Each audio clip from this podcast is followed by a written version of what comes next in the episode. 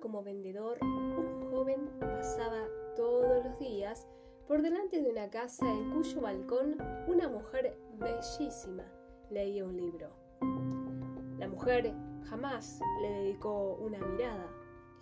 Cierta vez, el joven oyó en la tienda a dos clientes que hablaban de aquella mujer. Decían que vivía sola, que era muy rica y que guardaba grandes sumas de dinero en su casa, aparte de las joyas y de la platería.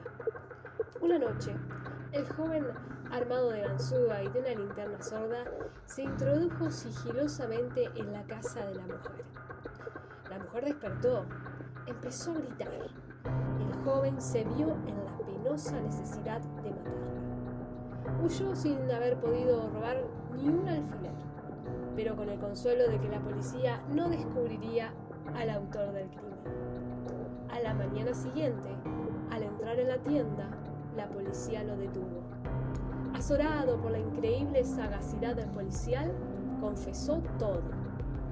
Después se enteraría de que la mujer llevaba un diario íntimo en el que había escrito que el joven vendedor de la tienda de la esquina, buen mozo y de ojos verdes, era su amante que esa noche la visitaría.